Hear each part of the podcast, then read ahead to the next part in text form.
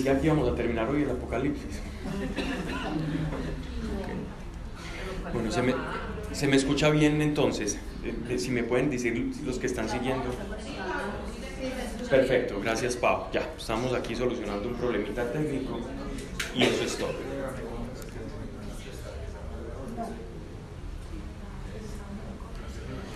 Entonces hablábamos de el, el Espíritu Santo está hablando, está hablando y está buscando una relación, una interacción para que podamos reconocerlo como autoridad. Es importante esta interacción. No busquemos al Espíritu primeramente como ven y dinos algo para hacer. Está bien, el Espíritu Santo hace eso, el Espíritu Santo da imperativos, el Espíritu Santo habla de, de ir y hacer, pero está buscando primeramente esa relación, esa interacción, para que aprendamos a identificar cuándo empiezan nuestros pensamientos y cuándo terminan, cuándo, cuando Él empieza a hablarnos y hacernos sensibles a ese contacto con Él. Y es maravilloso porque Él es un ayudador en todo. Les decía la, la charla pasada que el mayor, la mayor cantidad de tiempo nosotros nos la pasamos haciendo cosas cotidianas, no haciendo cosas maravillosas. Solo piensa, cuánto tiempo de tu vida estás haciendo cosas completamente ordinarias y cotidianas? Y así eran los apóstoles también y los que escribieron la Biblia se la pasaban su mayor parte del tiempo haciendo cosas cotidianas. Y es en esa cotidianidad en la que nos habla y la que está buscando interactuar el Espíritu Santo. Es precisamente ese momento y esa ocasión la que Él quiere.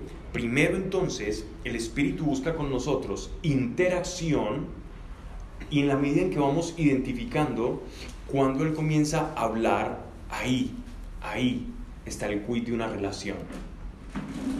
Y a partir de la relación con el Espíritu viene esa sensación de obediencia. Entonces, primero hay interacción, luego yo lo reconozco en esa interacción al Espíritu y ya como consecuencia de esa interacción viene la obediencia. Pero a veces nosotros lo que hacemos es buscar primero la obediencia, pero no tenemos la interacción. Y sin esa interacción, entonces luego, pues yo qué voy a obedecer si primero no he interactuado con él y no he aprendido a diferenciar y a separar, a diseccionar cuándo es mi mente, cuándo son mis emociones, incluso a veces hasta mis propios instintos de la voz del Espíritu.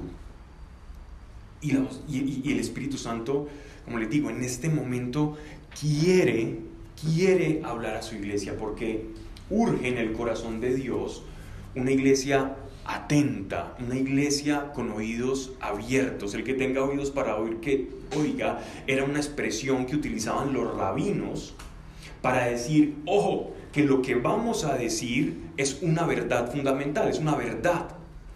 Y el Espíritu dice que habla a las iglesias. Esto, y así empieza Apocalipsis. Es lo que Él nos quiere a nosotros decir, lo que nos quiere informar.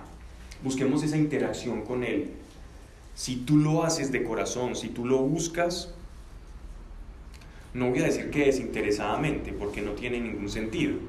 Si buscamos a Dios es por un interés. El que diga que busca a Dios desinteresadamente es mentiroso. Nosotros buscamos a Dios con un interés particular. Claro, a veces el interés es Dios mismo. A veces el interés es, Dios, yo te quiero atrapar. Yo quiero tener una relación contigo. Yo quiero escucharte. Yo quiero que tengamos una relación de amigos, de complicidad. Y esta es la relación que Dios está buscando tener con su iglesia. Recuerden que nosotros pasamos por medio del Espíritu Santo de esa filiación con Dios de siervos, vamos haciendo el tránsito a la amistad con Dios. Jesús le llamó al principio a los apóstoles siervos, eran llamados y los enviaba. Y después, antes de su pasión, Él les llama amigos, porque ya había toda esa atmósfera de complicidad donde se compartían cosas, donde había intimidad, y eso es lo que está buscando el Señor. Nosotros hablamos mucho de la palabra intimidad con Dios, Pero la palabra intimidad con Dios parte de, de un flujo de ambas partes. Viene de Dios, va de nosotros y es un doble flujo constante. Eso es intimidad. Es un compartir de cosas del corazón de Dios que solamente las va a compartir contigo, porque eres único. Dios no puede tener eh, eh, la misma intimidad que tiene contigo, no la puede tener con otro. Porque el hecho que Dios tratase a todos de la misma manera, una cosa es que Dios nos ama a todos con un amor infinito, inconmensurable, otra cosa es que Dios nos trate de la misma forma. Si Dios nos tratase a todos de la misma forma, Dios estaría diciendo o estaría entrando en una contradicción muy grande. Y es que nos estaría privando de la individualidad, de ese ser genuino que nos hace únicos delante de Él. Por eso se habla de tener intimidad con Dios. Íntimo es algo que solamente de tu ser genuino puede ser compartido o expresado hacia Dios. Y Dios está buscando contactar con ese ser genuino.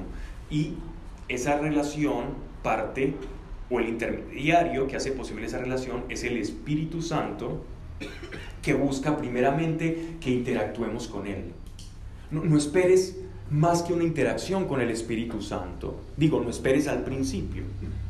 Luego, cuando capturas esa interacción, ahora empieza a buscar una amistad. Cuando tengas la amistad, vas a tener la complicidad. Cuando tengas la complicidad, pues ya vendrá la obediencia. Porque por esa interacción reconocerás que Él tiene autoridad. Y cuando tú reconoces que Él tiene autoridad, la obediencia no va a ser algo difícil. Ay, es siervo de Dios, hermano, hermana en el Señor. Ay, qué difícil es servir, servir a Dios. Es que Él me puso una cruz muy grande. No. Eso, eso no, no es de hijos de Dios. Tú vas a saber que su voluntad es buena, agradable y perfecta para ti. Que a veces en esa obediencia te van a costar cosas, pero lo que te va a costar es por tu carne. No porque su voluntad sea difícil de seguir, es porque tu carne no quiere hacer la voluntad de Dios. La dificultad radica en nuestro hombre del pasado, no en lo que Dios nos pide. De ninguna manera es así.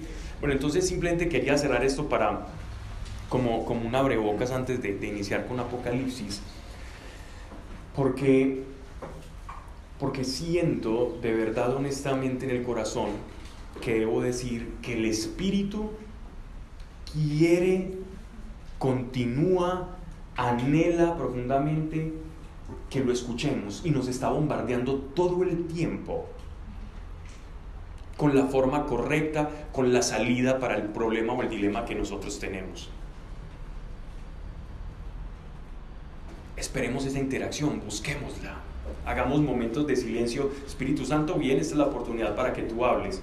Tú dices, no, no pasó nada, síguelo haciendo, busca la interacción, continúa en esa interacción comienza a hacer esto que es algo muy sencillo. Cuando te despiertes, pon una notica, me voy a despertar sabiendo que el Espíritu Santo está a mi lado.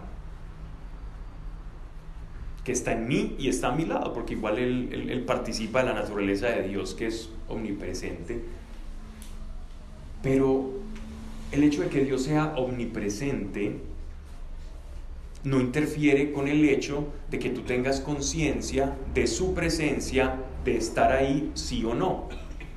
Dios es omnipresente, esté un ateo o esté un creyente, ¿no? Salió como en verso. Pero aún así, lo que Dios no interfiere, lo que Dios no interfiere es en la conciencia que tenemos nosotros de que Él está ahí. Esa es nuestra parte. Usar nuestra fe para saber y hacer conciencia a nuestra carne, a nuestra alma y a nuestro espíritu que sabe que Él está ahí todos los días. Y en esa medida, en esa medida es que empieza esa interacción con el Espíritu Santo. Hazlo consciente, comienza a hacerlo como, como una práctica diaria, devocional, ser consciente de que el Espíritu Santo está ahí. Y si tú tomas conciencia de Él, es el primer paso, como la primera puerta que se abre entre el Señor y tú, entre el cielo y la iglesia. Ese acto de hacerlo consciente es tan importante. Mire, lo que estoy hablando es tan sencillo, es tan fundamental, pero tristemente largamente olvidada. Y por las cosas de la vida, por los afanes, las cosas cotidianas, se nos olvida eso. Y transformamos a Dios en actividades de creyentes, en una reunión de Biblia, en, una oración que tengo devocional. Y vamos reduciendo la experiencia de Dios a determinadas actividades que están relacionadas a Él, pero ojo, que no son Él. Lo que hacemos de Dios, lo que nosotros nos reunimos acá, el grupo, no es Dios. Este grupo es una multitud de personas que buscan conectar con Él, escuchar su palabra, para que por medio de su palabra pues seamos transformados, no más. Pero la real y sobrenatural actividad de Dios no ocurre cuando una persona con carismas o dones del Espíritu ora por ti, aunque puede pasar algo sobrenatural. Lo verdadero, sobrenatural, llamativo que te va a transformar tu vida es tu interacción personal con Dios. Es cuando tu ser genuino interno, que anhela algo más, hace contacto con Él.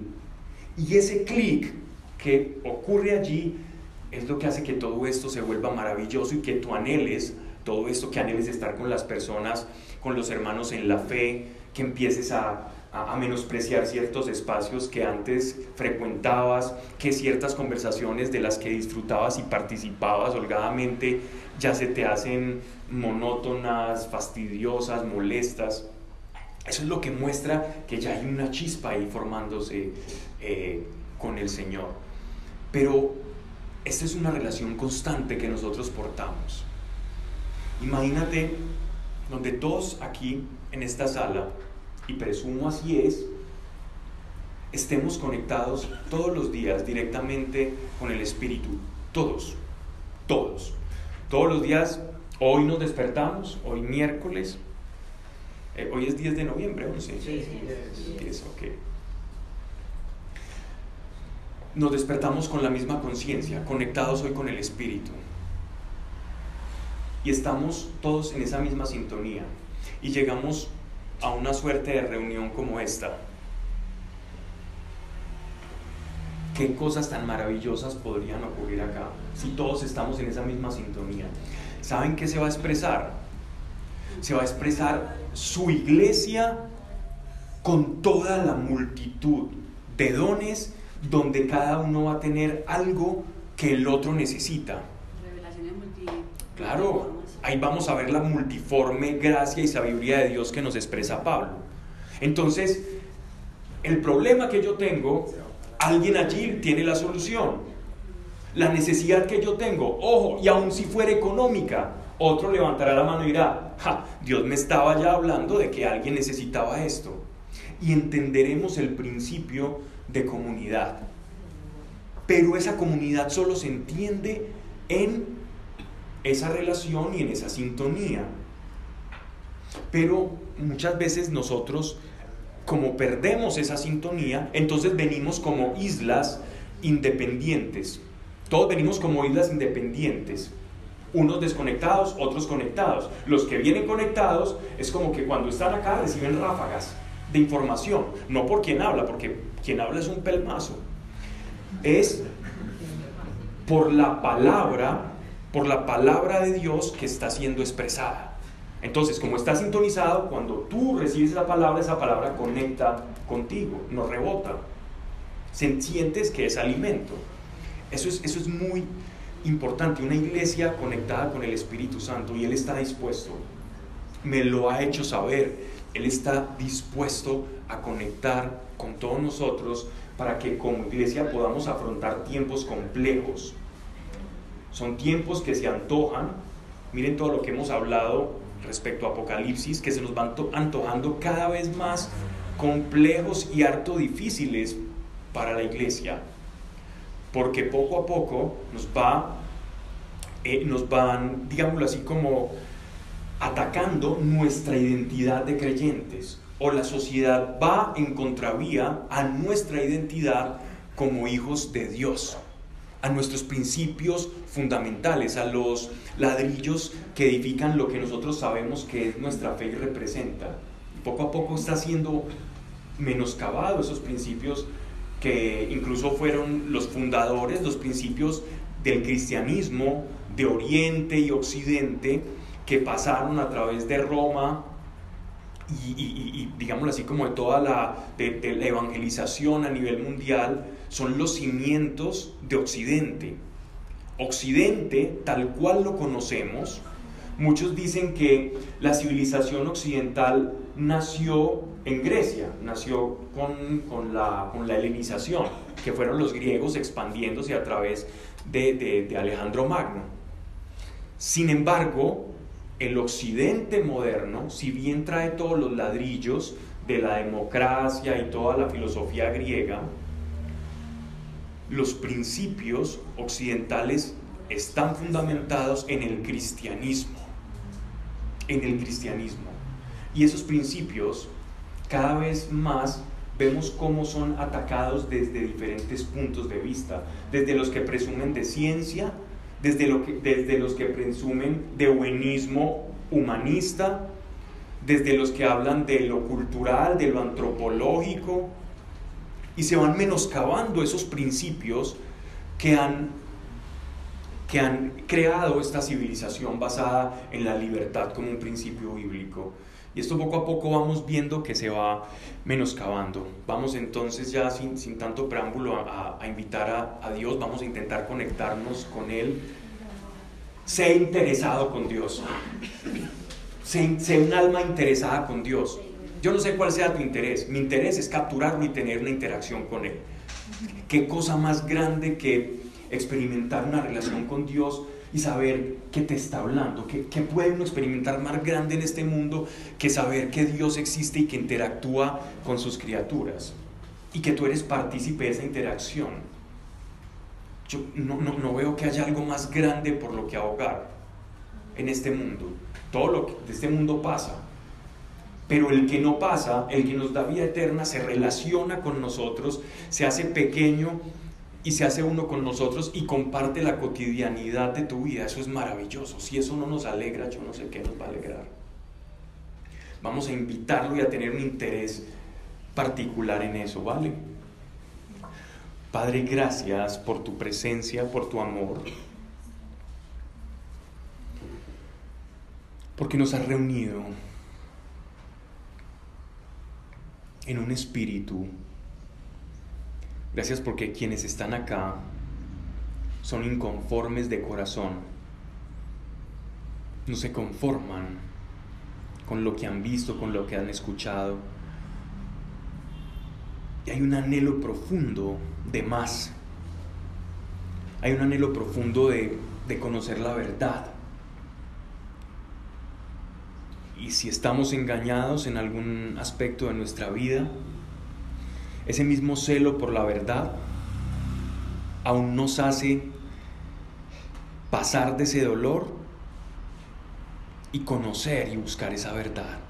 Ven Espíritu Santo a interactuar con aquellos que creemos que Jesús murió, resucitó y que está sentado a tu diestra Ven a participar con todos nosotros. Ven y sintoniza cada mente y cada corazón. Para que lo que aquí se ha dicho, en cuanto provenga de tu palabra, sea inoculado, como injertado, sembrado en el corazón, para que de él emane vida, instrucción, sabiduría, y tú tengas herramientas para poder reformar toda nuestra mente y renovada poder parecernos un poco más a Cristo que lo que éramos ayer. Pero sobre todo, ven Espíritu Santo, interactúa con nosotros para que podamos aprender a conocerte y luego a obedecerte y encontrar lo que tanto anhelamos y tanto nos hace feliz que es propósito.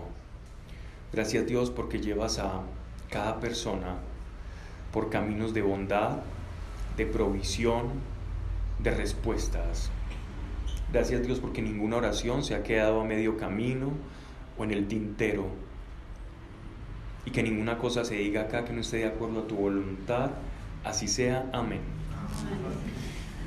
Bien, ahora sí, vamos entonces con el texto. 20, capítulo 20, verso 7, pero yo creo que había quedado en deuda con algo. había quedado en deuda con algo.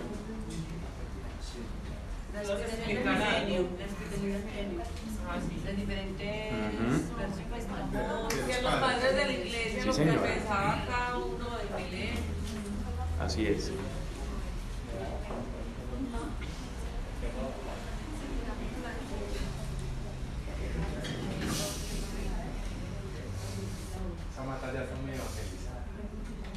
Bien.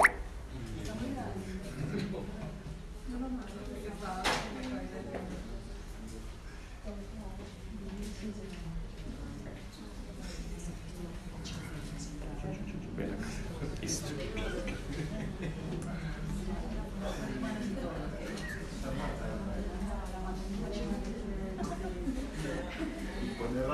Vamos entonces, recuerden que algo importante para que no nos perdamos en la visión de Apocalipsis.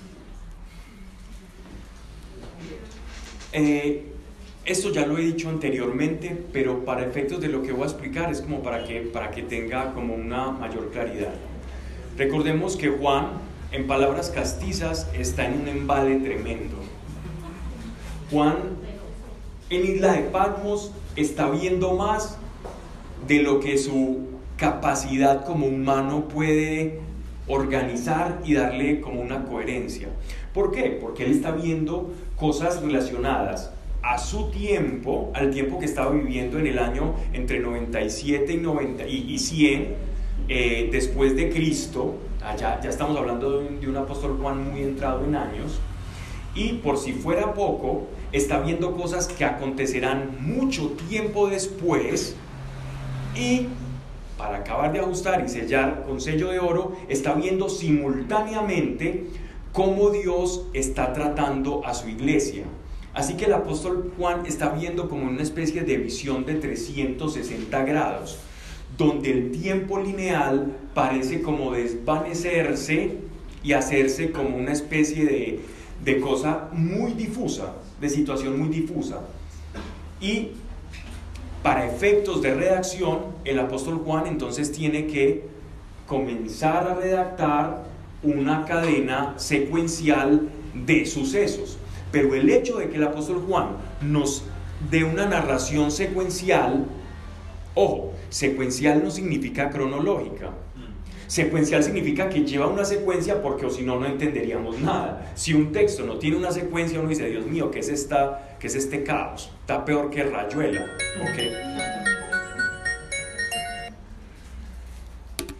No podríamos, no, no podríamos prácticamente entender absolutamente nada. Pero que sea secuencial no significa que sea cronológico. Cronológico significa que tiene una secuencia basada en el tiempo. Lineal. Lineal, o sea, que hay un antes y hay un después. Aquí en, en Apocalipsis, a nosotros como iglesia nos toca interpretar dónde va cada situación, porque Él nos está narrando. Cuando está el anticristo, cuando llegan las bestias del mar y el anticristo, al mismo tiempo nos está narrando que, que, Dios está retirando a su iglesia y la está enviando al desierto. Después nos habla de, antes nos habló de unos sellos, nos habló de unos caballos, entonces uno dice, bueno, primero vienen los caballos, después los sellos, después las trompetas, y entonces, ¿cómo hacemos? Muchas personas han interpretado a lo largo de la historia o intentado por lo menos el Apocalipsis de una manera muy cronológica, pero se han metido en camisas de once varas. Y quienes ven esto de manera excesivamente cronológica terminan dando fechas del final de los tiempos y siempre todos los que han intentado, desde Joseph Smith, desde el padre de los testigos de Jehová, desde las revelaciones de Elena Ana, de Anna White, de como patrona, matrona, no sé cómo decirlo, de precursora de lo que se conoce como los adventistas del séptimo día, dieron fechas del final de los tiempos y todas ellas fueron aniquiladas por la fehaciente y tétrica verdad que no ocurrió. ¿Vale? Entonces, Por eso nosotros entendemos y, leyendo los padres de la iglesia, vamos comprendiendo, o sea, los padres de la iglesia son, es como ese periodo de creyentes, presbíteros, obispos, pensadores de la época primitiva, que, es, que comprende entre el año 1, ¿cierto? El año, el año de los apóstoles, apostólicos, hasta el 300, casi entrando al 400. Ahí es donde se consolida la patrística o lo que nosotros llamamos el movimiento de los primeros padres de la iglesia, que fueron los que dejaron sus primeros escritos después de los apóstoles y de los evangelios tal cual lo conocemos. Entonces son, es, es bueno leer de patrística porque ahí vamos a encontrar cómo pensaban esos cristianos primeritos respecto a todas estas cosas, ¿vale? Ya, entonces el apóstol, el apóstol Juan está viendo todo eso a nivel cronológico y de repente nosotros nos toca organizar un poco las cosas. ¿Recuerdan ustedes que hablábamos un pasaje donde se nos hablaba de tres años? ¿Recuerdan? De, de un periodo de tres años que significaba un tiempo, un tiempo relativamente corto, en el que iba a suceder, digamos así, como todo este sufrimiento. Y el tiempo del sufrimiento iba a ser muy corto en relación al tiempo del regocijo de Dios. ¿Ya? Es pues precisamente esto del milenio o esta venida del anticristo, de la operación de la bestia o este sistema que nosotros llamamos bestia, que es un sistema de, de, dominación mundial, es un sistema al que la gente comienza a adherir a esa causa global, ese sistema que es llamado bestia, eh, digámoslo, está, su periodo de acción está dentro de esos tres años, está dentro de esos años, eh, así nos lo haya narrado secuencialmente en capítulos anteriores y lo estemos viendo en el capítulo 20. Lo que quiero dar a entender es que él fue tomando diferentes, los cuatro jinetes, las cuatro copas, eh, los sellos que son abiertos. Todo esto son catástrofes que se van sucediendo unas a otras en el orden que, sí nos, que nos dice el apóstol Juan, pero ocurren dentro de este tiempo del advenimiento de la bestia y del anticristo, ¿ya? Pese a que en la narración se nos narre mucho antes que en este capítulo. Recordemos que la Biblia como tal no tiene capítulos y no tiene versículos. Los versículos y los capítulos fueron añadidos, fueron creados artificialmente para que los monjes en la Edad Media pudiesen tener referencias y estudiar y preparar sus, sus, textos. Una Torah, por ejemplo, o un Tanakh no contiene esos, esos, esos capítulos y esos versículos. Hay unos que sí, pero para efectos de memotecnia y saber y ubicación.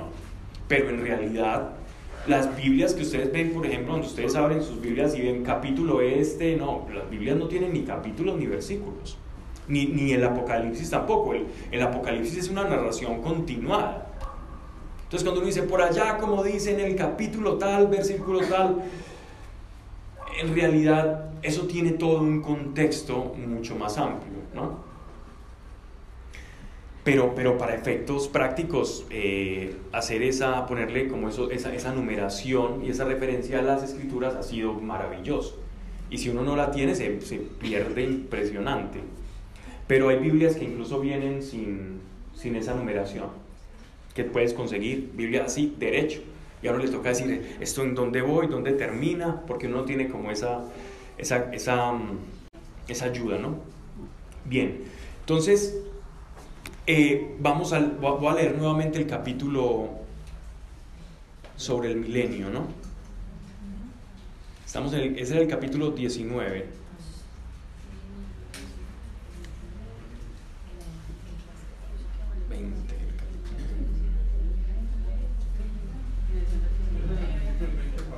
¿Cómo? Sí. Vi un ángel, capítulo 20, verso 1. Vi un ángel que descendía del cielo trayendo la llave del abismo y, un gran, y una gran cadena en su mano. cogió al dragón, la serpiente antigua, que es el diablo, Satanás, y le encadenó por mil años. Ya hablamos suficientemente de qué significa cada término. Le arrojó al abismo y cerró, y encima de él puso un sello para que no extraviase más a las naciones hasta terminados los mil años. Pues bien, aquí es donde empieza toda la controversia. Resulta que si nosotros vamos a los primeros siglos del cristianismo, los padres, los primeros que comenzaron, los primeros escritos que nosotros comenzamos a tener, vemos que la iglesia primitiva tenía una, eh, tenía casi como doctrina el hecho de que había un milenio físico, o sea, un advenimiento, una parucía, es decir, la venida de Jesús a la tierra, no en forma espiritual, sino en cuerpo resucitado. Y que iba a ocurrir la guerra de, Armegido, la guerra de Armagedón, que lo vamos a ver ya en el, en el próximo capítulo, y que después de eso pues iba a haber, iba a haber un, eh, perdón, antes de la guerra de Armagedón iba a haber un reinado, me excuso, iba a haber un reinado de mil años de paz. Aquellos que adherían a esta creencia en que Jesús antes de que todos resucitásemos, viniese, se le, se le conoció como el movimiento mileniarista, o aquellos que creían que iba a haber un milenio, un reinado de Jesús aquí en la tierra. ¿Vale? Por ejemplo, ejemplo de personas que adherían a esta causa están Cerinto, que fue condenado por herejía, el contemporáneo a Juan, a Juan el, a Juan el apóstol, San Justino, el autor de la epístola de Bernabé, que es un texto apócrifo, y bueno, hay más, está también Papias y otros de los padres de la iglesia, que consideraban que existía, digámoslo así, este reino milenial de Cristo. Nosotros vamos a escuchar mucho, si tú enciendes un canal en YouTube, si tú escuchas, por ejemplo, de estos judíos mesiánicos que piensan mucho en relación a este milenio terrenal de Cristo. ¿Por qué? Porque cuando, recuerdan cuando estudiamos, cuando leímos el libro de Ezequiel. Ah, sí, el templo. El, templo. El tercer templo. Pero que también hablaba de una guerra en de Armagedón. Y, cuando, y también está en el texto de Isaías, entre Gog y Magog, que ya vamos a hablar qué significa Gog y Magog. Pero miren, miren esto, que es interesante. Resulta que los judíos, a partir del primer siglo, o sea, contemporáneos a Juan, estaban comenzando a especular, había un rabino llamado Eleazar, Estamos hablando de los, de, los primeros 100 años, 160 después de Cristo y todo esto, que hablaba dentro de ese ámbito de que el Mesías tenía que venir a reinar acá terrenalmente. O sea, este hombre como que recogía esas tradiciones judías del Mesías. Ellos no creían que era Cristo, pero ellos creían que el Mesías tenía que tener un reinado terrenal y que ese reinado iba a durar aproximadamente mil días. ¿Ya?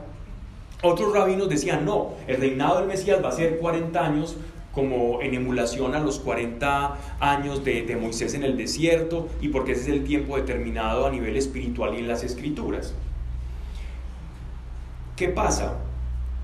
Que con el paso del tiempo, la iglesia, muchos de la iglesia, comenzaron a, a ver ese milenio de otra forma. Y en esos tenemos a Clemente Romano, tenemos a San Agustín de Hipona y hay muchos más. Tengo una lista grande con todos los que, los que piensan diferente, pero no quiero meterme como en cuestiones teológicas, sino, sino enseñar verdaderamente o intentar transmitir Apocalipsis. Ellos decían, no, no hay necesidad de defendernos de los judíos y, y no importa los gnósticos, los gnósticos ya no son un problema. porque el énfasis en ese gobierno milenial de Cristo, de ese milenio, era como una respuesta a los gnósticos. ¿Quiénes eran los gnósticos en la época primitiva? Eran personas que creían que Jesús había venido a este mundo, ¿cierto?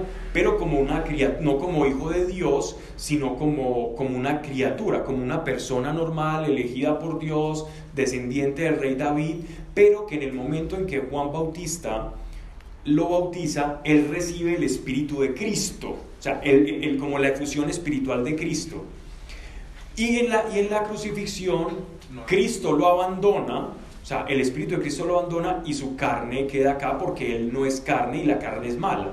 Y Cristo no podía, la carne no podía contener a Cristo.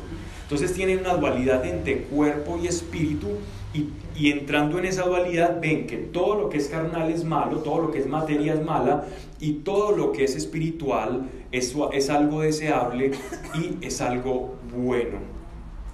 Entonces, entendiendo así las cosas, ellos comienzan, eh, Juan, por ejemplo, Juan y diferentes, diferentes escritores cristianos comienzan a defender la idea de Cristo, Hijo de Dios, para contradecir esa idea gnóstica que falseaba la identidad de Hijo de Dios de, Jesucristo. Y ya en el siglo, entre el, entre el siglo tercero y cuarto, los padres como San Agustín dijeron, el, gnosticismo ya está superado, ya el problema no es ese, ese milenio no va a ser terrenal, el milenio no significa que Jesús va a reinar mil años aquí en esta tierra con toda su iglesia. Eso es en sentido alegórico o espiritual. El milenio significa el tiempo comprendido desde la encarnación de Cristo hasta su segunda venida o hasta la resurrección. Ese periodo le llamaremos entonces milenio. Y la Iglesia Católica comenzó a adoptar la posición de Agustín de Hipona como la posición eh, más ortodoxa o más correcta, sin condenar las otras posiciones porque muchos creyentes a lo largo de la historia, incluso conviviendo, convivían los unos y los otros, los que, como Ireneo de León, que es un grande de la fe, creía, por ejemplo, que Jesús iba a venir, iba a reinar mil años acá, y, y otros que no. Y esto hasta la fecha. ¿Vamos bien con todo lo que estamos hablando? Agustín de Hipona, por ejemplo, habla de que el gobierno milenial o ese milenio que va a gobernar Cristo no es terrenal, sino que es alegórico y es espiritual. Significa todo el tiempo en que Dios va a estar con la iglesia militante, o sea, con la iglesia que está en la tierra. Acordémonos que él usa diferentes términos para todo el conjunto de la iglesia. Está la iglesia militante, la iglesia purgativa y la iglesia triunfante, que es la iglesia que está en el cielo. Esa es la, arquitectura pues, teológica de, Agustín de Hipona y que la iglesia católica recoge. ¿no? Entonces, eh, Agustín habla que el milenio no es terrenal, no es físico, sino que es un periodo que se comprende entre la encarnación de Cristo hasta su segunda venida o lo que llaman la segunda resurrección. Es decir, estamos, estamos en el milenio. Estamos en el milenio. Esa ha sido eh, la, la, postura de la Iglesia Católica. quien, quien, quien comulga enteramente y dice, ¿usted qué es? Yo soy católico, entiende que el milenio es ese periodo comprendido. Ojo, pero muchos católicos también a lo largo de la historia han pensado que no, el milenio puede ser terrenal. Y la iglesia no condena eso como herejía. Dicen, tiene más tendencia al error porque según algunos escritores, ya padres de la iglesia posteriores, es, eso obedece más como a fábulas judías. ¿Ya? Pero, pero dentro del movimiento protestante o la reforma en, y de los de los movimientos eh, judeo-mesiánicos o judíos que creen que Jesús es el Señor, eh, se piensa más como los primeros padres de la iglesia, ¿ya? Es decir, que el milenio va a ser terrenal, que va a haber un gobierno milenial de Cristo. Pablo, y entonces si la Iglesia Católica dice que estamos en el milenio, en la segunda venida de Jesús, ¿viene y qué? En la parucía viene el juicio, viene la guerra de Armagedón y viene el Viene juicio. el caballo, pues. Claro, La iglesia acabaría. claro. Pero va a haber una tribulación, porque la tribulación se va a dar simultáneamente en, es- en ese tiempo. Cuando pase el milenio. Ojo, hay. Por eso, por eso me, me- me intento no meterme mucho con cuestiones teológicas, porque lo- una cosa nos lleva a la otra, ¿vale? Quiero que sigamos en el contexto de Apocalipsis. Lo que quiero es abrirles el panorama para que cuando ustedes vean un video o estén leyendo un texto, ¿cierto? Sepan que, ojo, que no siempre la iglesia ha tenido una certeza absoluta de cómo es ese milenio, pero sí entendemos que en el cristianismo primitivo, la mayoría, no que todos, pero sino la gran mayoría, acordaban que era un milenio de un gobierno terrenal de Jesucristo. Pablo, todo este evento. Supone que en ese milenio la iglesia va a estar gobernando con Cristo, ¿no? Y entonces sería, supuestamente nosotros deberíamos estar gobernando con Cristo y estamos sometidos todavía a la voluntad del demonio. Entonces, ¿cómo se puede relacionar eso con que ya estamos en el milenio? Se puede- no, porque acuérdate que él habla que la iglesia militante, él habla de la iglesia militante, o sea, los que están militando en esta tierra están gobernando eh, con Cristo y la actividad del demonio está muy frenada.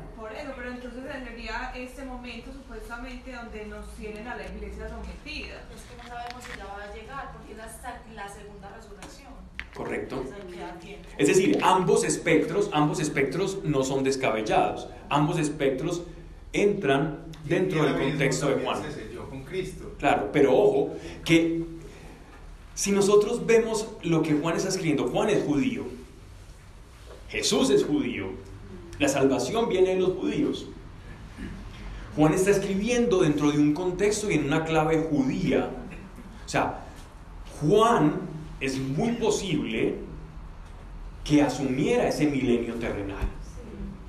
Y los, y los primeros, como eh, les digo, eh, eh, por ejemplo, los discípulos de Juan y todo esto, asumieran esto. Lo que pasa es que hacer énfasis en este capítulo 20 del Apocalipsis era más una arma, una herramienta que se tenía como iglesia para desmentir toda la mentira del gnosticismo, ¿cierto?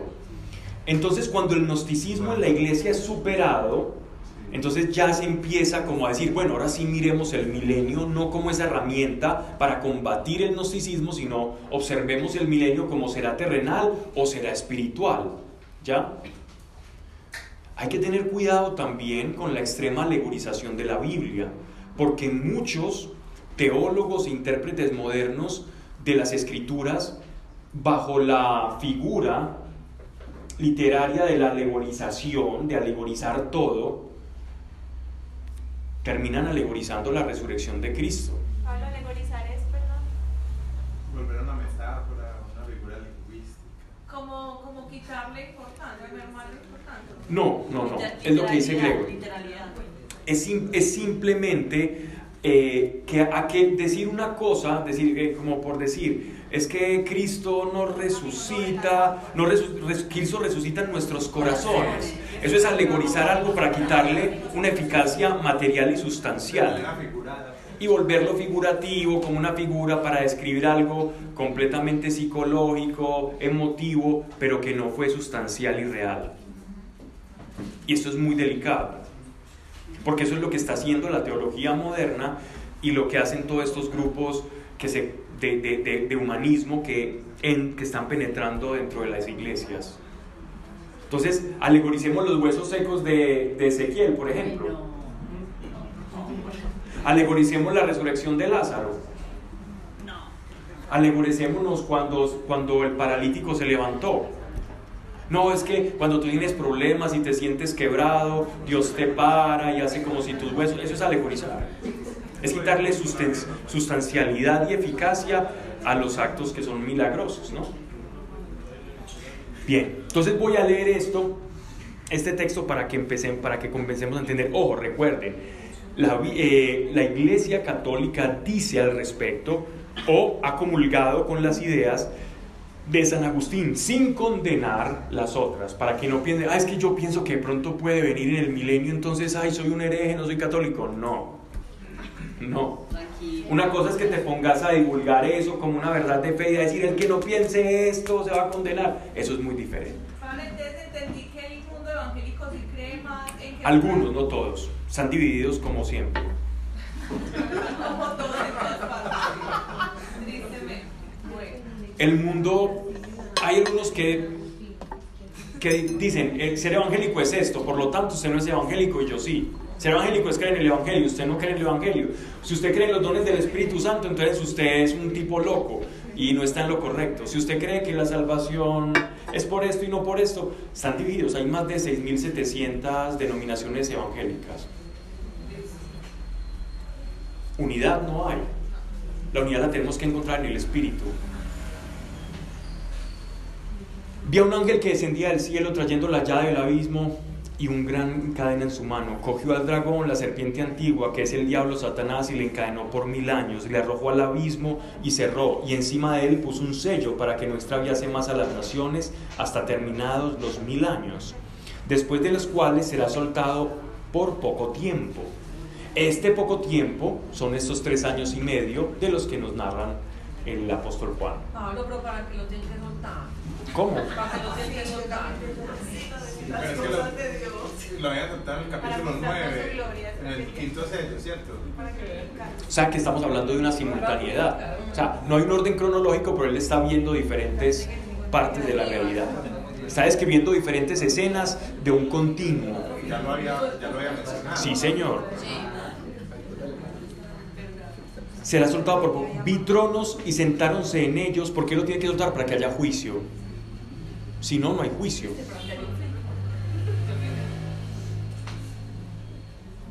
Miren que todo eso es la antesala a un juicio.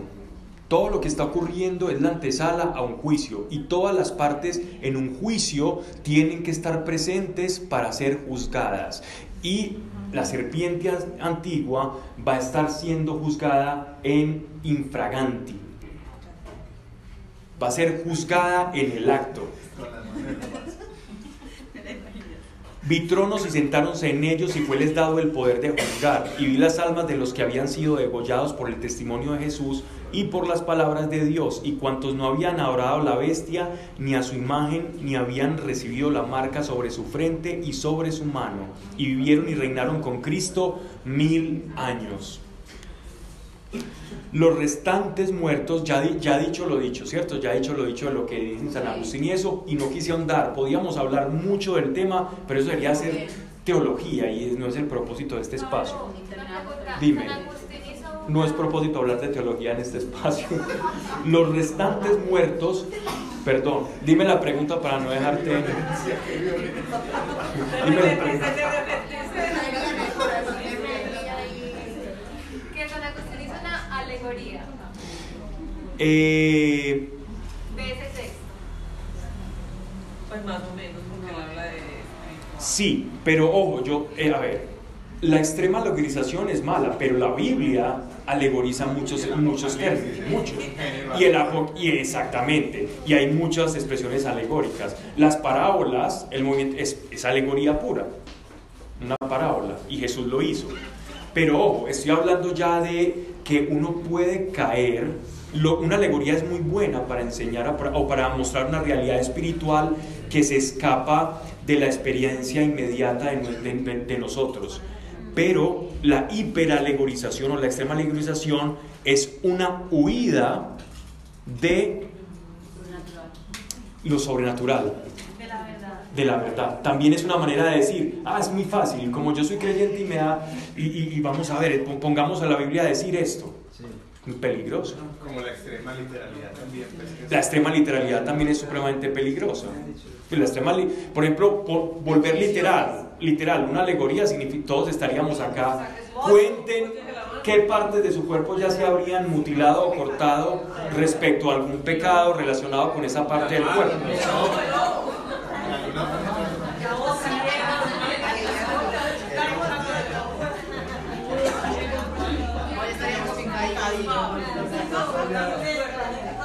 No, no, pero eso que tú dices, mira que en estos días yo tengo unos amigos teólogos, yo los quiero mucho, pero son así súper ultramodernos.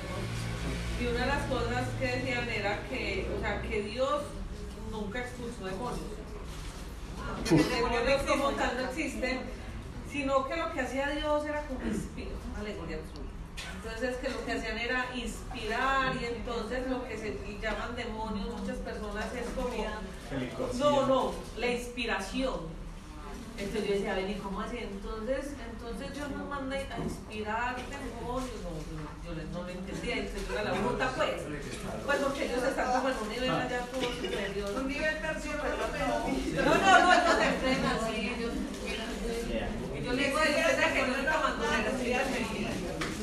pero sí, una de las cosas que nos decían era que el demonio, entonces por ejemplo cuando hablaban, o sea, me explicaban qué demonio qué significa, qué satán qué significa, prácticamente, eh, o sea, de, como que Jesús y Demonio viene de daemon y viene de entidad, no viene de... To, mire que tienen que rebuscar no, la etimología, es impresionante. Y entonces empieza, y entonces que el hebreo y que no sé qué, y que terminamos enredando de una manera impresionante y enredando también a mucha gente. Eh, eh, ¿Saben qué es eso? Es alguien que tiene título de teología, pero no es creyente.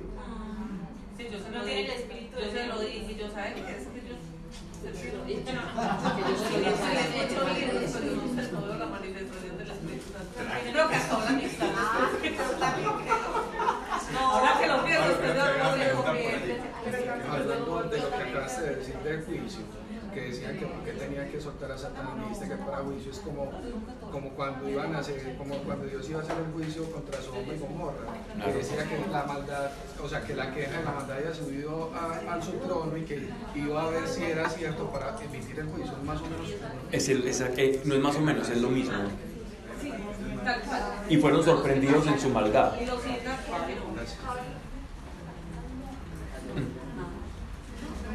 Ok.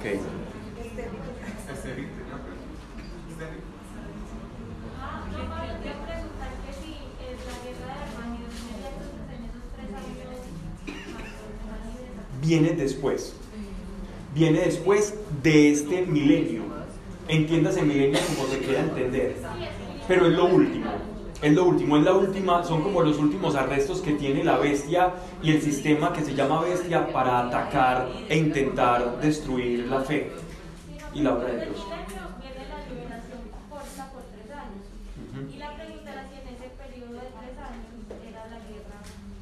La guerra de Armagedón es lo último.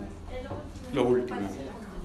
O sea, en, en, en, esta cronología que estamos intentando sostener, viene, es como lo último ya cuando, antes del juicio. Es lo último antes del juicio. ¿Vale? Los restantes muertos no vivieron hasta terminados los mil años. Esta es la primera resurrección. Ojo, ¿qué quiere decir?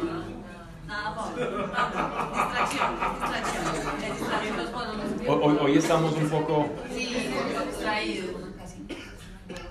Bien. Los restantes muertos no vivieron hasta terminados los mil años. Esta es la primera resurrección. Si hay una primera resurrección, significa que va a haber una segunda. ¿A qué se refería con la primera resurrección? Si yo leo esto y sigo y digo, bueno, capítulo 21, ¿qué, qué pensarían? Nadie pensaría algo ahí.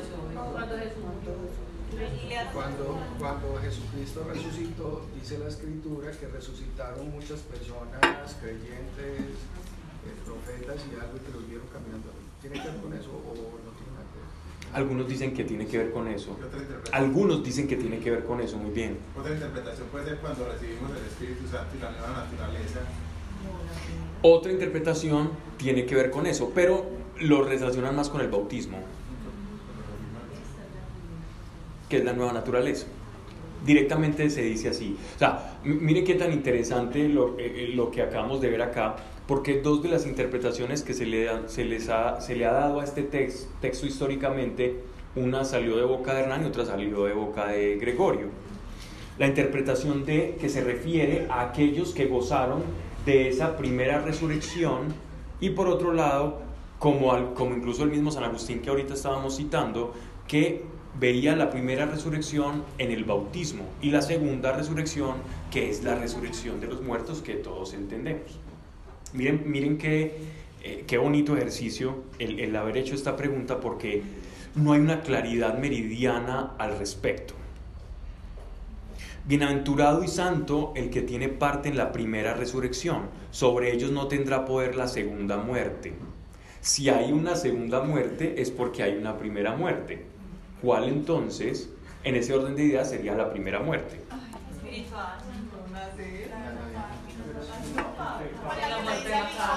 ¿Cuál? Muy bien, a eso se refiere la primera muerte. Una de las interpretaciones eh, de boca de Meli. O sea, solo cuando uno nace, Pablo, ya está en la primera muerte hasta que resucita en el espíritu. Correcto. ¿Y cuál es la segunda muerte entonces? La, Sí, sí, muy bien. Esa es, esa es la razón de este texto.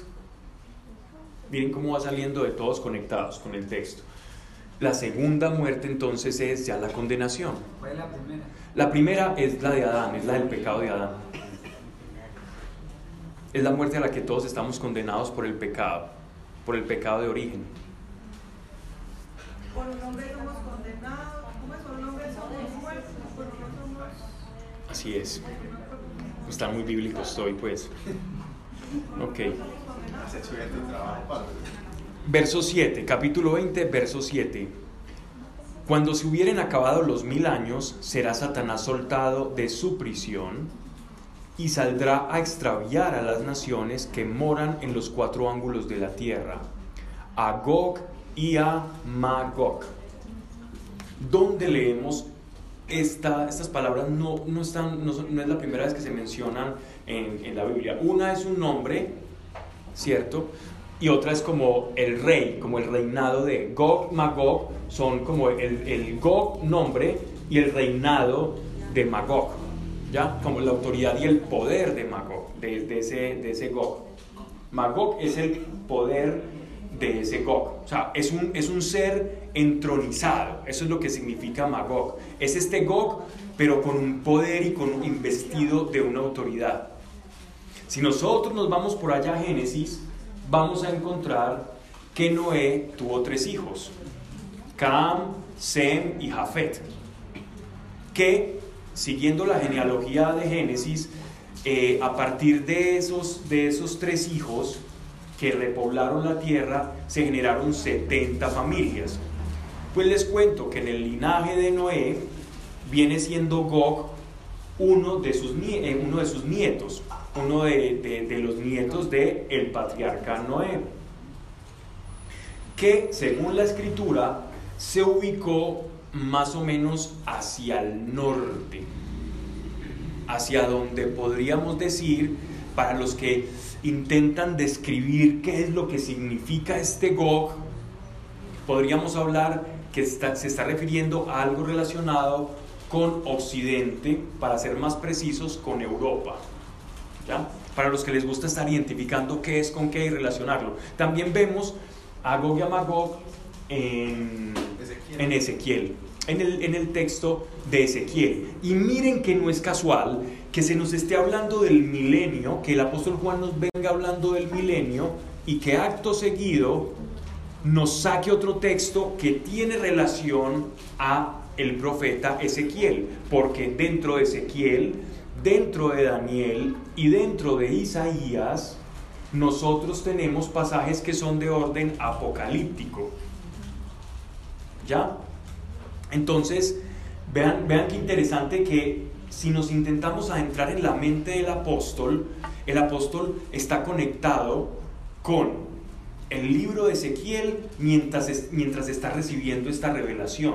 O sea, no está separado el libro de Ezequiel, lo cual nos da una clave interesante para comprender mejor este pasaje acudiendo al texto de Ezequiel que por eso vimos antes de, de Apocalipsis porque tiene una relación. Yo sé que nos demoramos mucho y hacer la relación ya es difícil, pero si nos vamos a los audios, tomamos nuestra Biblia y hacemos el ejercicio, algo positivo vamos a sacar de eso. Ahora tengo una pregunta medio...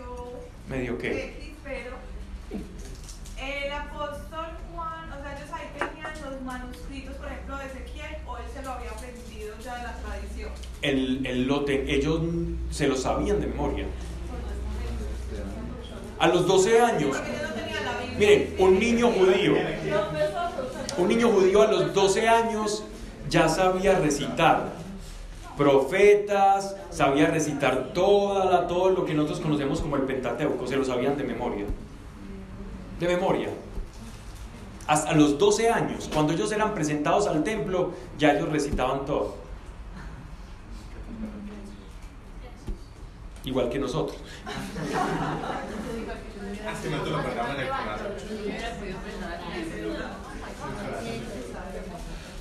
Pero una cosa es recitar, otra cosa es vivirlo también, ¿no? Por eso Jesús a muchos les llamaba sepulcros blanqueados, ¿no? Pero también es para admirarlos, ¿no? Bien. Em, entonces, miren, este personaje dice que se ubicó, se, se ubicó por esta zona. Sigamos, Agog y Magog, y reunirlos para la guerra, cuyo ejército será como las arenas del mar. O sea, el gobierno de Magog va a ser algo sin precedentes, donde vemos esta alegoría, esta figura también para, para representar multitud cuando Dios le hace una promesa a Abraham y le dice que tus descendientes serán como las arenas del mar. Miren que el lenguaje alegórico está ahí. Y tiene su fin. No va a decir cuántos eran, va a decir son muchos. Subirán sobre la anchura de la tierra. O sea, esto va a ser algo global. Cuando dice anchura de la tierra, se está refiriendo a que esto va a ser un conflicto global. No va a ser algo muy pequeñito, esto va a ser un conflicto global muy grande.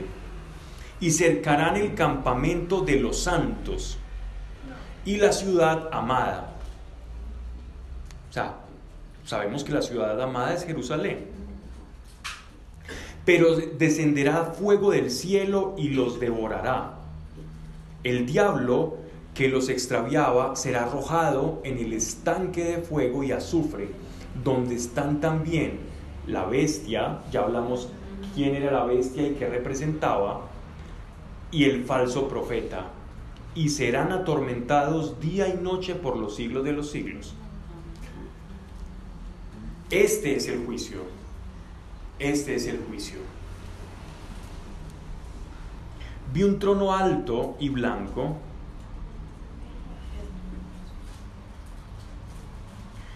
y al que en él se sentaba, bueno, Nadie, no sé si nadie está preguntando, no lo quería decir, era por si salía una pregunta por allí. Pero bueno, ¿cómo así una guerra y qué? ¿Eso cómo va a ser? Miren que, ¿quiénes no han sido encarcelados? ¿Quiénes no han sido enjuiciados todavía? ¿La bestia y quién? ¿Y qué es la bestia? A ver si estamos... La la bestia es la ideología. La bestia significa un sistema de, de, gobierno global, de pensamiento global. El profeta es el medio por el cual se comunica esa ideología perversa anticristiana. ¿Ya?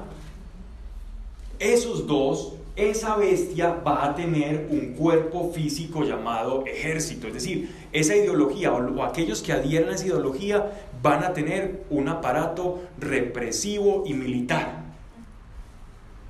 Y ese aparato represivo y militar va a acercar cada vez más a los santos. Va a haber un momento en que nosotros como iglesia estemos plenamente identificados. Plenamente identificados quiénes somos y que no hacemos parte de ese sistema. Y aquellos que son parte del sistema van a decir, o están contra nosotros o están en contra de nosotros. Por el momento, por el momento, nosotros podemos convivir en un sistema que se está tornando cada vez más difícil para profesar la fe. Piensen ustedes, para nosotros todavía es muy fácil. Usted se monta, se puede montar un bus y, decirle al bucero, bueno, Dios lo bendiga, y le dicen, bueno, gracias. Entonces usted todavía puede hablar así. Usted todavía puede tener manifestaciones de fe en público. Pero retrocedámonos, no tenemos que retrocedernos mucho, vamos al año pasado, cuando no nos podíamos reunir como iglesia. Y si nos reuníamos como iglesia, porque nosotros decimos, nosotros nos queremos reunir a orar, a interceder por alguien que tiene necesidad, y no podíamos, intercedernos y buscamos formas, Dios, entonces la tecnología, y esto yo se lo he escuchado a muchos, me cansé de escuchar esta frase, es que en la pandemia aprendimos a recrearnos, aprendimos a reinventarnos. escucho esa palabra y ya me da urticaria. A reinventarnos, es que aprendimos a es que saquemos lo positivo, no, no nos reinventamos de nada. Lo que nos sirvió es para darnos cuenta que, ojo, cuidado, que en cualquier momento el mundo, el mundo nos puede cercar. El mundo te, te puede cercar. Y también como iglesia nos acercamos más. Que buscamos estos medios, sí. Pero que cualquier momento, si algo tan pequeño, no es que esté trivializando esto que ocurrió, pero esto no se parece en nada a los cuatro jinetes del Apocalipsis. Hizo lo que hizo con nosotros, que nos separó como iglesia, que puso a madres en contra de los hijos, divorcios, los que ustedes quieran. Yo estaba viendo la tasa de divorcios en pandemia, era impresionante. Suicidios. Suicidios. Tantas cosas que ocurrieron por algo tan simple. Ahora cuando venga una catástrofe peor, ¿qué medidas pueden tomar en contra de la iglesia? ¿Y cómo nosotros nos vamos a preparar? O uno por temor va a decir, sí, yo quiero ser marcado con esto o no, cuando realmente nos veamos presionados y acorralados, ¿qué vamos a hacer? Ah, no, como eso es lo que hay que hacer. Dios dice, a Dios lo que es de Dios al César lo que es del César. Entonces, venga, le voy a dar al César lo que es del César, sí. Pero darle al César, pero nunca para el César es tu cuerpo, nunca para el César es tu identidad o lo que tú crees. Para el César son los impuestos. Para Dios es toda tu mente y todo tu corazón y tu cuerpo es templo del Espíritu Santo. Eso es para Dios. Entregad vuestros cuerpos como ofrenda buena, fragante y agradable a Dios, dice el apóstol Pablo. ¿A quién se lo va a entregar? ¿A quién se lo va a entregar? Cuando ya empiecen a pesar cosas, no esto, esto simplemente es como para, para acordarnos de algo que, ocurrió que, que, que puede rebotar el mundo cuando pase algo más fuerte nosotros como iglesia, ¿qué vamos a hacer? Va a llegar el momento en que vamos a estar, como dice acá, que dice que vamos a estar cercados, reunidos en la ciudad santa. Algunos dicen que toda la iglesia va a estar en Jerusalén, pero allá, allá no vamos a caber, todos. Pero la iglesia va a estar cercada y vamos a, estar, a tener que estar unidos en un mismo espíritu, sabiendo que es bueno y que es malo el día en que un sistema global, político, hegemónico, con autoridad te diga qué hacer con tus hijos, qué hacer con tu cuerpo, y si no haces esto con tu cuerpo, con tus hijos, con lo que tú eres, que le entregaste a Dios, si tú no haces esto, entonces no puedes pertenecer a este sistema. El día que eso pase, ¿qué vas a hacer tú? Ah, no, al César lo que es del César a Dios lo que es de Dios. ¿Qué, vas a hacer? ¿O vas a remar contra corriente? No sin argumentos, no por, por, un tonto que va en contra de todo, no. Pero va a haber un momento en que la bestia ya sea completamente, o ese sistema sea completamente incompatible. Cada vez más se está haciendo incompatible. A la fecha, como fuimos una sociedad basada en principios judeocristianos, a la fecha nosotros encontramos mucha compatibilidad con el sistema en que vivimos. Dios lo bendiga y la gente le devuelve la bendición a uno. Pero el día en que dar la bendición o decir Dios lo bendiga es ofender el credo de otro o expresar públicamente tu fe, sea un delito, ¿qué vas a hacer? ¿Le vas a dar a Dios, al César, lo que es de Dios? ¿Qué, ¿Qué vamos a hacer? Porque a eso nos vamos a ver expuestos en este tiempo. Y solo puse un ejemplo de algo que pasó, que no se, que, que, no se parece en la dimensión de lo, de lo que es este final de los tiempos. Pero como iglesias vamos a tener que estar preparados para poder disentir y decirle a la bestia, no, conmigo no, conmigo no, ni con mis hijos, ni con mi cuerpo, ni con nada. Ni con mi identidad de creyente.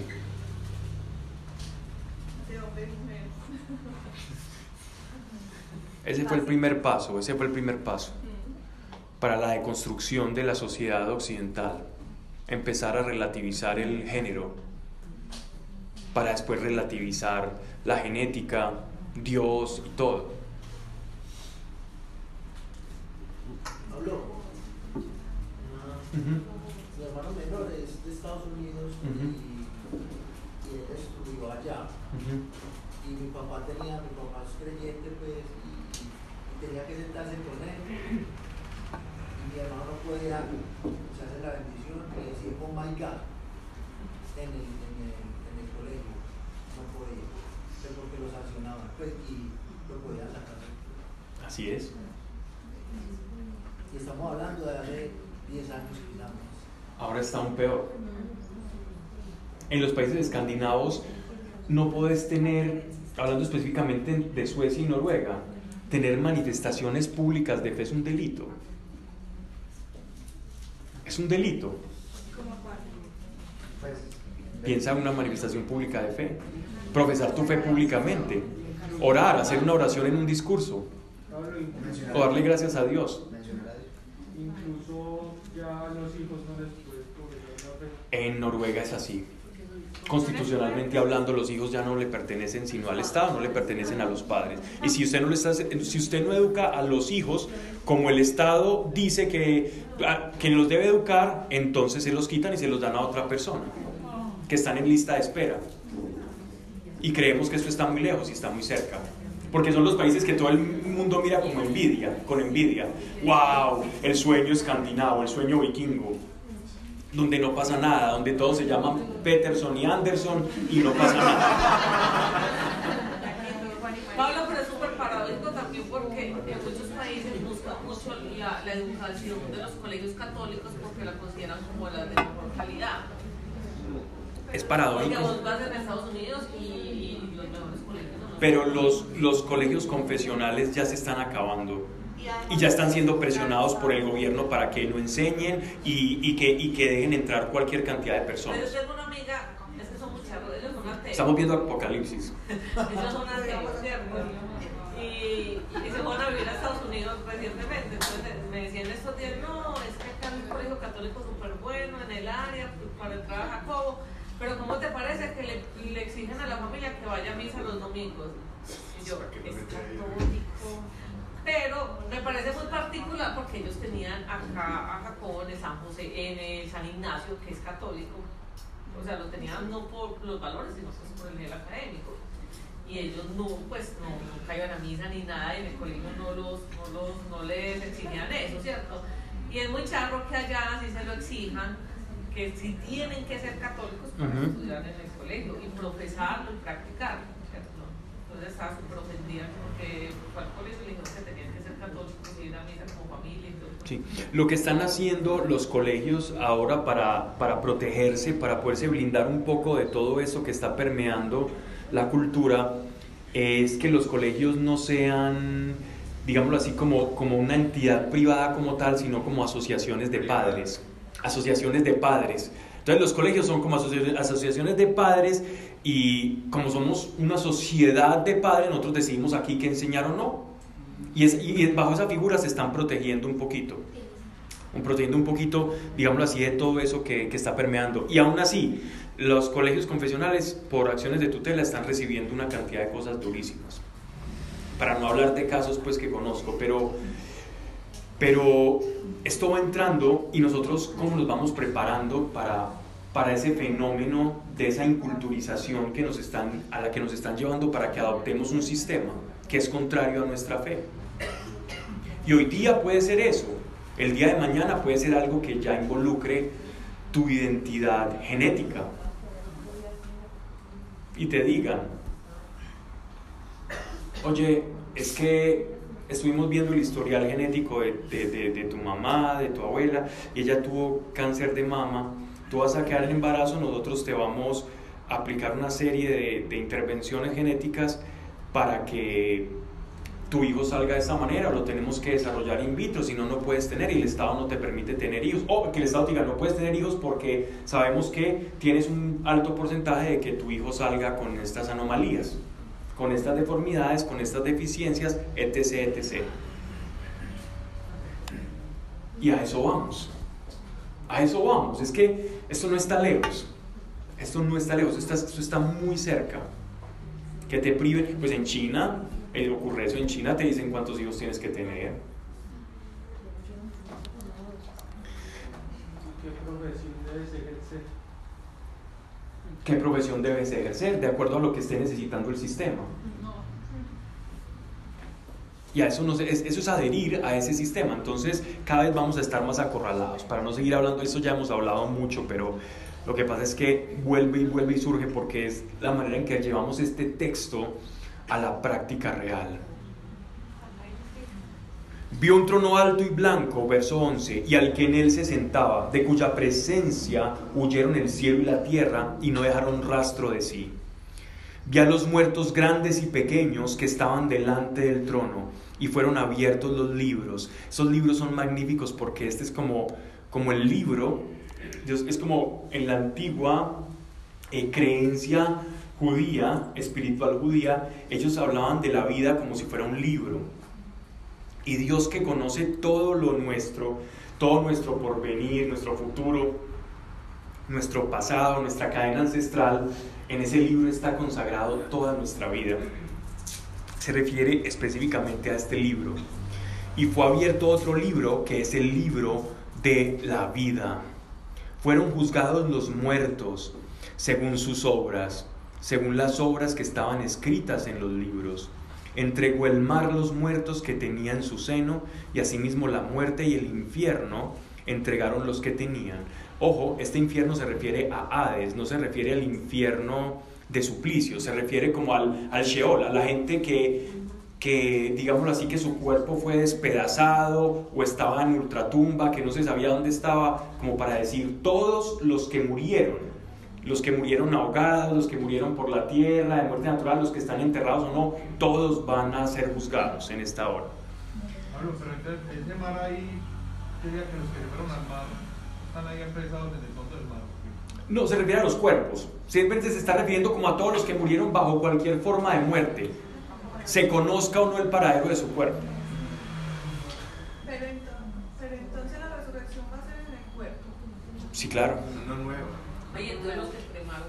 Pero Igual, eso es lo que está diciendo acá. Van a, va, a, va a aparecer su cuerpo, van a tener un grado de materialidad. La resurrección no es una alegoría, la resurrección es material. Hombre, que, ese, que, que a usted lo incineraron, que pasó tal cosa. Anteriormente, es que la, la incineración de cuerpos o la cremación es un acto relativamente moderno. ¿Ustedes no les tocó algún abuelo que decía, a mí no me vayan a cremar? ¿No les tocó?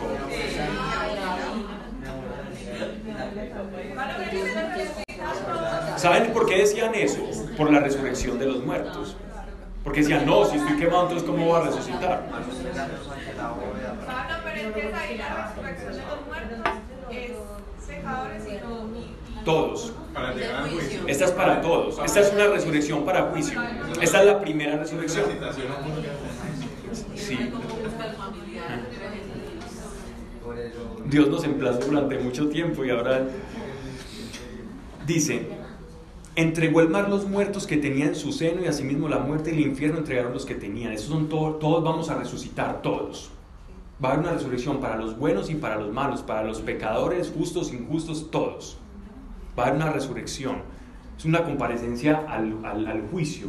Todos vamos a ser llamados en un cuerpo diferente, es decir, como el mismo que tenemos, pero, pero, pero diferente en su sustancia, ¿no? La, la misma forma, pero es diferente, es un cuerpo resucitado. Unos van a resucitar para vida y otros van a resucitar para muerte, o sea, para condenación. Y fueron juzgados cada uno según sus obras. Pablo, pero entonces uno es juzgado por las obras o por la fe. Por las horas muestras tu fe. Cuando amaste la sustancia del amor que te. que te puso. ¿Qué piensan al respecto? ¿Qué piensa Geraldine?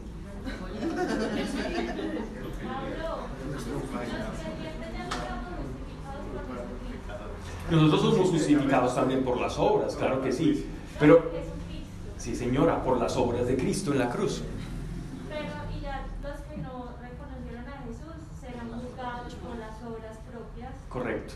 Pero nosotros también por las obras propias, aunque no me compensa.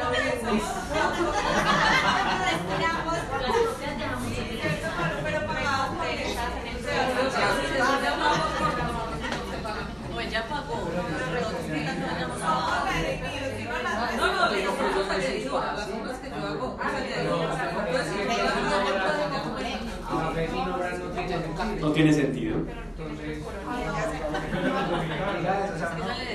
Correcto.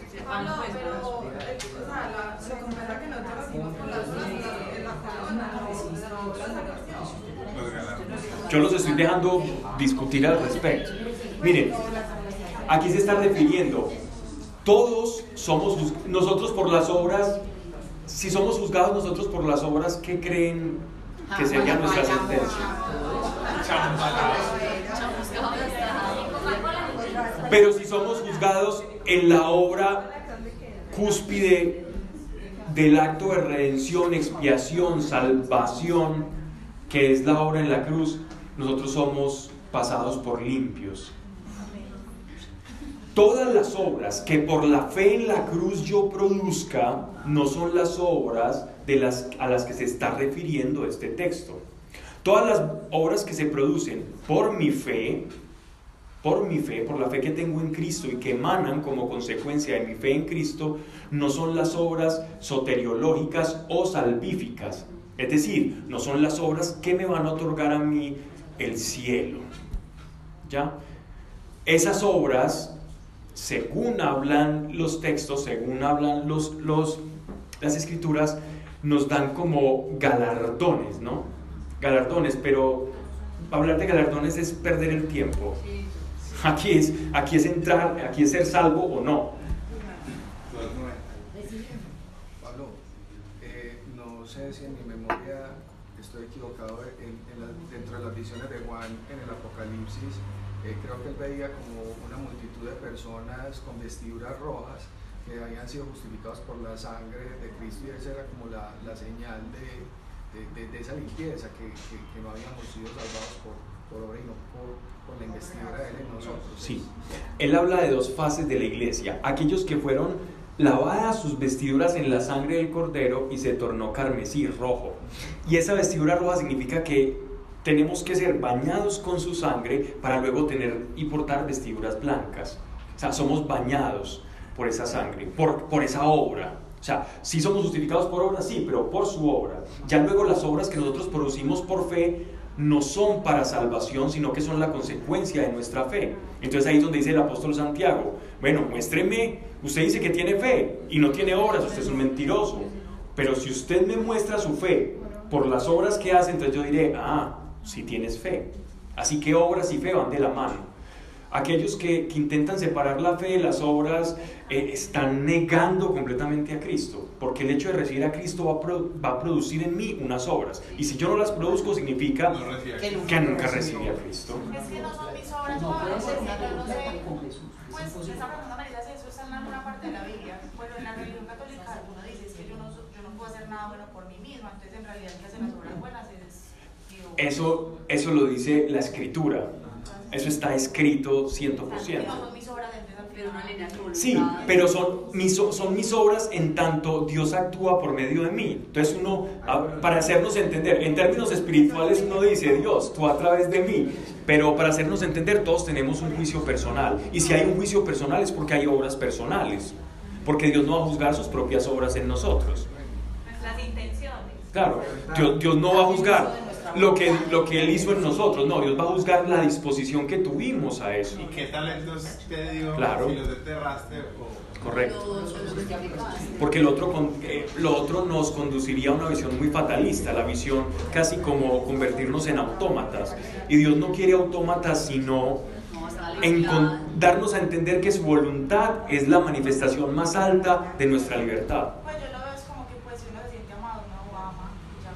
Es, es, la manera, yo creo que más sencilla, más práctica y más acertada a lo que, a lo que es responder, responder a Dios, esa gratitud. Pablo, y entonces los no creyentes, las obras por las que van a ser juzgados, si no son las obras, o ellos iban a ser juzgados por las obras hechas y no por la fe, porque hay salvación y no salvación, ¿cierto? Entonces, eh, ahí cuando se refiere a obras del no creyente que no Tú estuviste con nosotros en Romanos o has escudriñado Romanos, seguro sí. Sí. ¿Te acuerdas que en los primeros capítulos, sobre todo en el primer capítulo, el apóstol Pablo habla de la revelación de Dios a la gente que no es la revelación especial, sino la revelación natural. Se le conoce como revelación natural a la manera en que nosotros, sin que nos hablen de Cristo, intuimos que existe un Dios creador, que esto no se hizo de la nada. Y que por atención a que existe un, un Dios que creó todo bueno de la nada, yo empiezo a transformar mi conducta y adquirir algo que se llama comportamiento moral o ético. ¿Ya? porque creo que hay algo trascendente que me va a juzgar o que existe un orden que yo no puedo violentar. Entonces, Pablo habla de que aquellos que no creen o que no, que no escucharon serán juzgados por sus obras conforme a esa conciencia que tienen de esa reminiscencia de un Dios creador. ¿Ya? No sé si eso alcanza, eso es solo Dios sabe. Solo Dios sabe. Y, y, los que empiezan a especular, no, entonces el indiecito del Amazonas, eso es la pregunta. Es que el indiecito, no, es que los de la India que le rezan, es que los que hacen yoga, que son tan buenos, es que los bodhisattvas que, que salen del monasterio budista a hacer buenas obras antes de, de encerrarse en un monasterio tan bonitos, tan buenos y tan sabios. Entonces Dios, Dios los va a condenar porque no conocen a Cristo. Esas son las preguntas típicas a las que todos, todos tuvimos una vez, a las que todos nos enfrentamos y a las que la única conclusión a la que yo llegué, espero les sirva, es Dios es inteligente.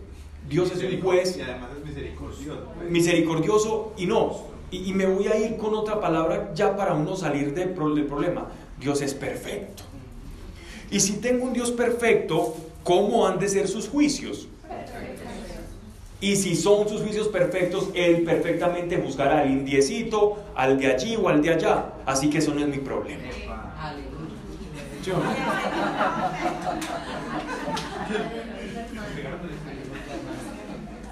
Con eso sale uno de ese problema de meterse en los, en, los, en los zapatos de Dios. Si uno no sabe buscar a un hijo cuando hace algo malo, uno por pesar de regañarlo. Ahora uno decir que si el indígena o este se va a condenar o no, uno qué sabe. Uno solo puede saber cómo se ha comportado uno, ni siquiera el vecino. Uno no conoce el corazón de nadie. ¿Acaso el propio lo estamos aprendiendo a conocer? ¿Acaso el propio? Y fueron juzgados cada uno según sus obras. La muerte y el infierno fueron arrojados al eh, según sus obras. La muerte y el infierno fueron arrojados al estanque de fuego. La muerte y el infierno, o sea, no va a haber infierno como tal, o sea, ya no va a haber muerte y Hades, o sea, ese lugar de expectación de las almas antes del juicio. Ese lugar ya no va a tener, eh, y la muerte va a ser erradicada por completo. Esta es la segunda muerte, el estanque de fuego. O sea, ese es el lugar verdadero de condenación. El estanque de fuego es, el, es lo que nosotros conocemos como infierno. ¿Ya? Lo que pasa es que en, la, en la teología joánica se expresa o se entiende que infierno o Hades, Sheol eh, y lago de fuego son cosas diferentes. Lo que nosotros tenemos y comúnmente conocemos como infierno es a lo que se está refiriendo Juan como el estanque de fuego. ¿Ya? ¿Para qué, para qué, qué, qué significa cada uno? No. El estanque de fuego es el lugar de tormento, el que nosotros conocemos habitualmente como infierno.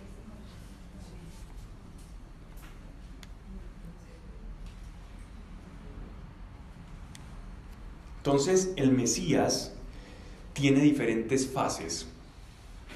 Miren esto. Su primera fase fue creadora, en el principio estaba el verbo, el verbo estaba con Dios y nada de lo que existe fue creado sin Dios. Primera fase del Mesías. El Mesías no solo es un personaje o un cargo para la salvación de los hombres, tiene una fase creadora, participó trinitariamente con Dios en la creación. Segunda fase del Mesías. su encarnación, siervo, la encarnación de siervo. El Mesías vino como siervo a servirnos y a enseñarnos a cada uno de nosotros y a lavarnos los pies. Tercera fase mesiánica, el Mesías viene como juez.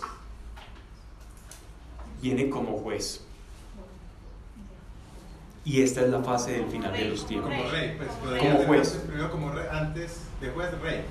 Él viene como juez y como rey es cuando vamos a reinar en el final de los tiempos. Ah, bueno, en el, el, entendiendo el milenio como ese, como ese rey. Pero es que como rey ya, ya está. Como rey ya está porque Él es nuestro rey. Vienes como juez. Él, él es el rey, rey de reyes, señor de señores. Incluso cuando vino como siervo ya era rey. Pues. ¿Mm?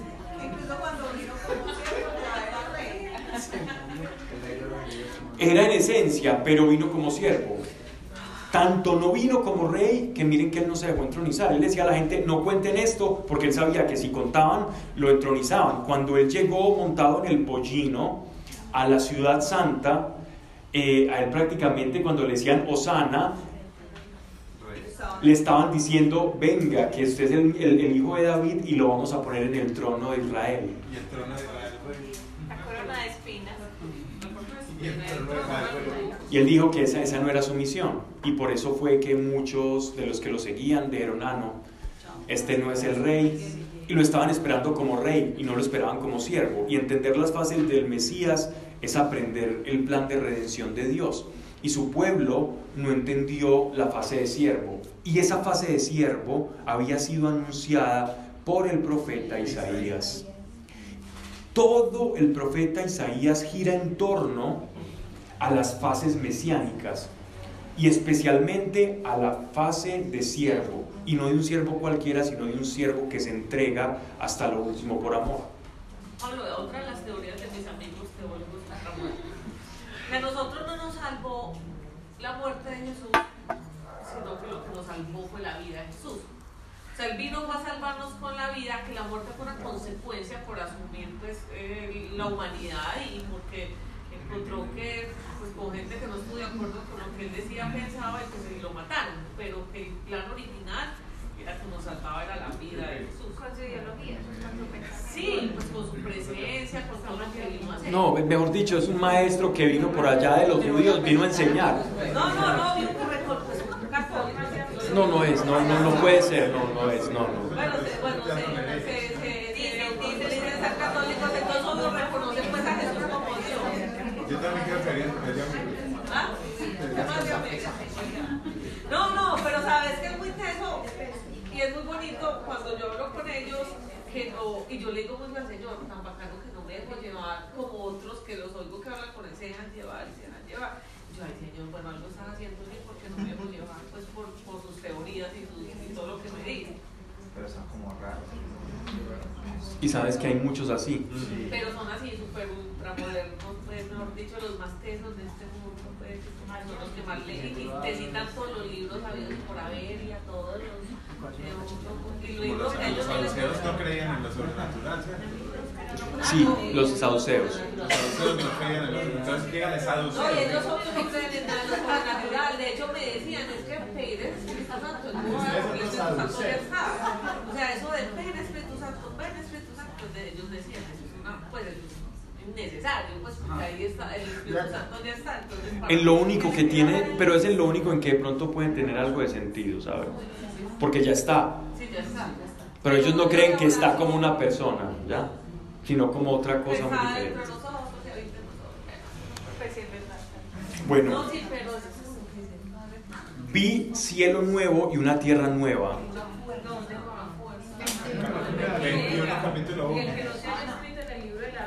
Perdón. Vale, vale, vale. vale. El ultimito, el 15. 2015. Sí, sí. Pablo. Usted es mi amigo.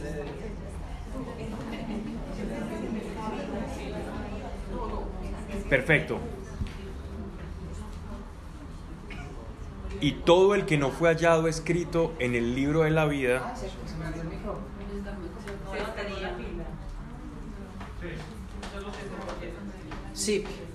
murió el Anturio. ¿Eso afecta para la grabación? No. No. Perfecto. No, pero tengo una respaldo, tengo una respaldo. Ok. Dice,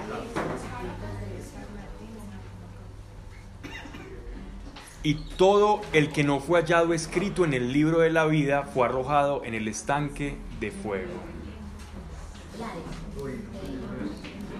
El estanque de fuego es lo que conocemos ahora como infierno.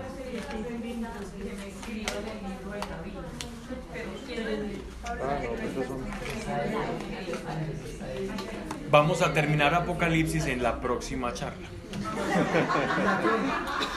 Que por cierto, el próximo, el próximo miércoles no hay, no hay, porque voy a estar, voy a estar en un pequeño viaje y dando un, pues tengo que dar unas charlas allá y y nos vemos entonces dentro de 15 días. Este año sí fue. Ese es el dicho de los de unos hinchas de un querido equipo. Pablo, cierto lo que estaba diciendo es el vídeo ejemplo de lo que dice la escritura la. Es exactamente, es el vivo ejemplo. No, vamos a orar. Vamos entonces a terminar con una oración. Yo, apárenlo. Padre, te damos gracias por cada persona. Dios prepara el corazón de cada uno de nosotros, Señor, para que con sabiduría, con entereza, con revelación, podamos disentir de los que se crean sabios según el mundo, pero torpes, mezquinos y tercos respecto a la sabiduría del cielo. A los que te ven como pequeño, como poco, como una locuración de la mente. A los que rehusan a pensar que llevamos una herida en el corazón que necesita ser restaurada y salvada. Pedimos también por ellos, Señor.